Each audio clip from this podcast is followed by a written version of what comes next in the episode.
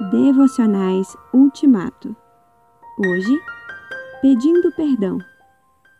Este é o julgamento.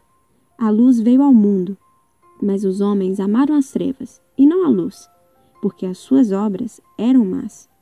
João 3:19.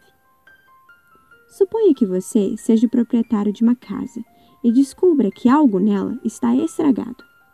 Você fica nervoso e perguntando, descobre que ninguém fez aquilo. Mesmo que ninguém admita, o dano permanece e isso incomoda você. Com certa frequência, um servo é pego causando estrago, mas ainda assim nega fazê-lo. Se ele confessasse, você poderia perdoá-lo facilmente. O diabo e a morte não trouxeram ninguém ao mundo. As pessoas hoje são tão más e cheias de pecado que colocam a sua própria culpa nos ombros de outras. Bastava que admitissem seus pecados e seriam perdoadas, descobrindo que Deus é misericordioso. Ele não nos nega coisa alguma se nós simplesmente nos arrastarmos até sua cruz. Mas nós não fazemos, e no processo empilhamos pecado sobre pecado. Sim, nós multiplicamos nossos pecados sem razão alguma.